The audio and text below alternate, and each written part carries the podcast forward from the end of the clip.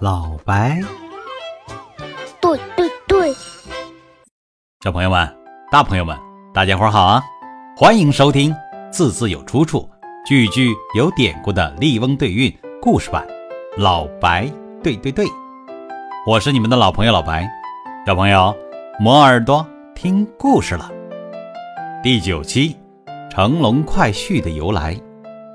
节目开始了，按老规矩，咱们要先做什么呢？对对对，咱们要先一起欣赏汉字的韵律之美，磨磨小耳朵，练练小语感。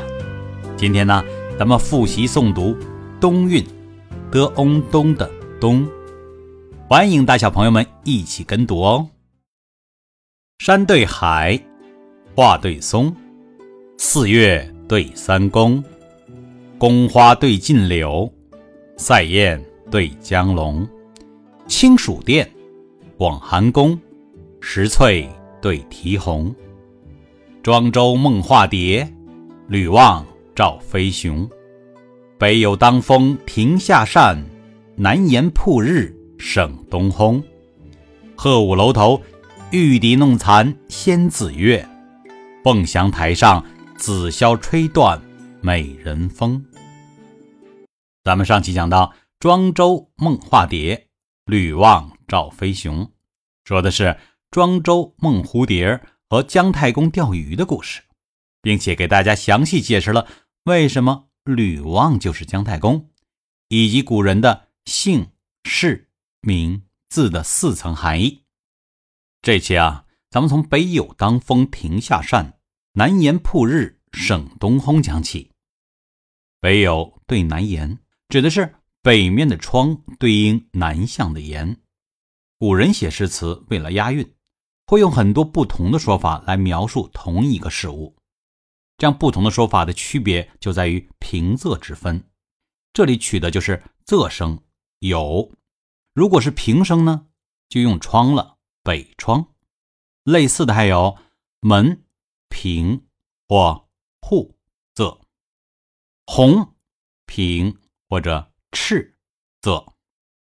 这句话的完整意思就是：北面的窗子迎风，夏天不用扇扇子也很凉爽；朝南的屋檐向阳，冬天呢就省下了烘烤取暖的环节。接下来的两句是：鹤舞楼头，玉笛弄残仙子月；凤翔台上，紫箫吹断美人风。这两句韵律歌中，直接提到的是。玉笛和紫箫两种乐器，但实际上这两句中的故事和典故中提及了三种乐器。鹤舞楼头，玉笛弄残仙子月。这句话的意思相对简单：仙鹤飞过楼顶，一曲悠扬的笛声勾起了月宫仙子的忧伤，月亮都跟着变得不圆了。这句话里用夸张的手法形容了音乐的魅力。好的音乐是可以调动情绪的哦。欢快的音乐会使人情绪激昂，凄婉的音乐就会勾起人悲伤的情绪。咱们今天不听忧伤的音乐，听一小段传统的笛曲的片段《小放牛》，让大家了解一下这个中国传统的乐器笛子的魅力。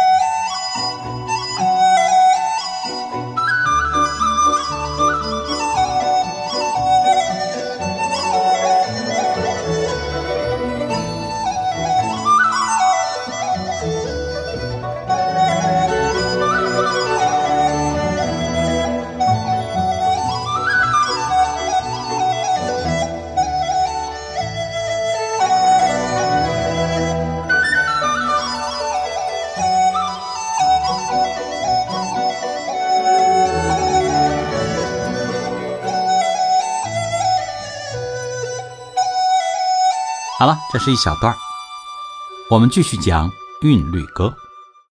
凤翔台上，紫箫吹断美人风。这句啊有意思了。咱们在第六期里聊过，为什么妻子的父亲还可以称为岳父老泰山的故事。今天老白给大家介绍一下，为什么称令人满意的优秀女婿为乘龙快婿的由来。接下来，对对对。又到了老白讲古的时间了。话说啊，从古到今，优秀的人才都不是死读书的书呆子。这里面啊，能够通音律是一个非常重要的技能。古人讲“君子六艺”，倡导的是文武兼备、知能兼求。这个六艺啊，指的就是有文化的人需要有六种必备技能，分别就是礼、乐、射、御、书、数。这个礼啊，指的是礼仪规矩；乐啊，就是音乐美育了；射和御可以理解为体育、武术一些基本的动手技能；书和数呢，你可以理解为现在的语文、数学等类似的知识结构。乐排在了第二位，可以说是非常重视了。这个与现在咱们国家大力倡导的素质教育。是一脉相承的。其实啊，乐这个事儿不是一定要拜访名师、购买大件儿的乐器、出入音乐厅堂才能感受到其中的美妙的。那给大家讲一下老白小时候玩的一种小游戏，叫做自制柳笛。折取一根柳枝儿，小心的揉、搓、捻动，使得它的枝干的芯儿与树皮分离。然后小心的把里面的树芯抽出来，留下完整的筒状树皮。再选一端啊，用小刀轻轻的刮去绿色的外皮，留下白色的内皮，一个柳笛就做好了。由于大家做的柳笛长短粗细啊，以及刮出的笛嘴形状都不一样，所以呢，笛声也各有各的悦耳啊。对了，老白在咱们今天节目的时刻页面里放了柳笛。还有接下来要说起的其他乐器的图片，好奇的小朋友们可以打开来看一看。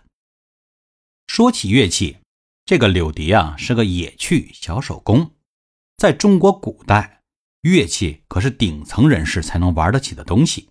刚才提到，今天的典故里，除了玉笛和紫箫之外，还包含了一种中国特有的古乐器，叫做笙。这个可是全世界最早使用。自由簧片的乐器哦，听听看什么样的声音呢？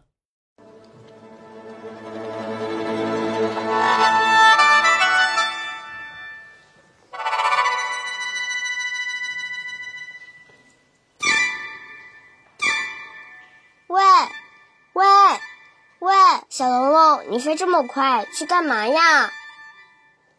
哦，你听小彩凤在唱歌，我去看她呀。咦？小彩凤，你怎么在这里呀？那边的好听的声音，不是你在唱歌吗？哎，小龙龙呀，这几千年过去了，你怎么还分不清我的歌声与这鼓声的乐曲啊？哎呀，这鼓声的声音真好听呀，怪不得还有人直接叫它凤声呢。是啊，是啊。嗯，不过如果是秦梦玉姐姐吹奏，她的玉声就更好听了呢。